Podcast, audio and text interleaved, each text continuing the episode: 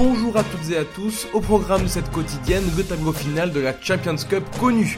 Une dernière journée européenne qui remplit l'infirmerie et un peu de Pro D2. On commence donc par le terrain. Hier, le Racing est tombé sur une équipe revancharde des Saracens affectés par leur relégation automatique en seconde division. Il ne reste qu'une seule compétition à jouer pour les Londoniens, c'est donc cette Coupe d'Europe.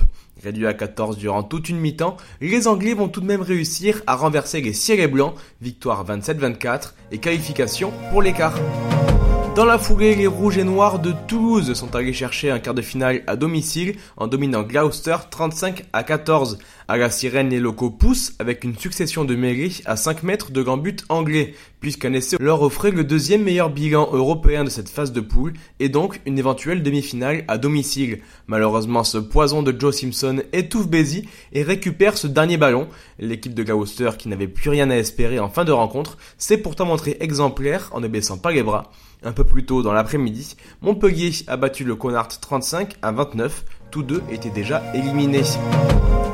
Le tableau final est donc connu dans cette Champions Cup et il débutera très fort par un Leinster Saracens, le remake de la dernière finale. Cette fois-ci, il aura lieu à l'Aviva Stadium chez les Irlandais qui ne sont donc pas récompensés d'avoir obtenu le meilleur des bilans avec cette difficile réception. Le vainqueur de cette rencontre sera opposé au vainqueur du duel Clermont Racing à Marseille Michelin.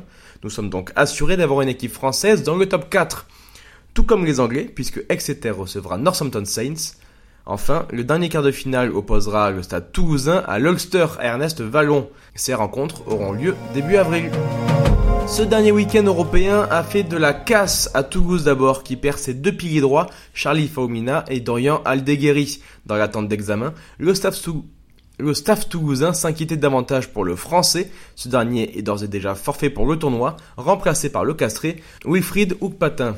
Dans cette même rencontre, c'est la pépite Riz Zamit qui est sorti boitant l'air inquiet suite à un duel aérien avec Colby. Le Gallois fraîchement appelé pour le tournoi est réapparu au bord du terrain en béquille, le mollet glacé, grosse inquiétude autour de lui également. Autre blessure avant le tournoi, c'est Billy Vunipola qui pourrait s'être cassé le bras face au Racing. C'est ce que son coach confiait à la BBC. Décidément, quand rien ne va.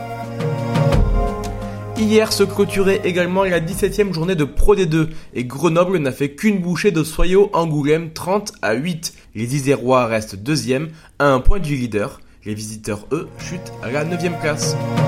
C'est fini pour aujourd'hui. Pour plus de détails, n'hésitez pas à acheter votre journal Midi Olympique à la une Euro Masters en référence à la Coupe d'Europe. Bon début de semaine à toutes et à tous.